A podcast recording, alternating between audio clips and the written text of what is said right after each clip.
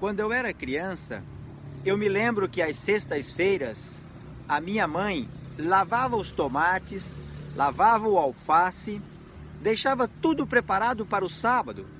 No sábado ela temperava e servia a mesa. Queridos, com esta atitude, a minha mãe estava anunciando o sábado para os filhos, estava pregando um sermão no mais alto grau da palavra. Êxodo capítulo 20, a partir do verso 8, nos diz: Lembra-te do dia de sábado para o santificar. Seis dias trabalharás e farás toda a tua obra, mas o sétimo dia é o sábado do Senhor teu Deus. Não farás nenhum trabalho, nem tu, nem teu filho, nem tua filha, nem teu servo, nem tua serva, nem teu estrangeiro que está dentro de tuas portas. Porque em seis dias fez o Senhor os céus e a terra e o mar e tudo que neles há, mas no sétimo dia descansou. Por isso Deus abençoou e santificou o dia de sábado. Amigos, deixemos as atividades seculares para os seis dias da semana.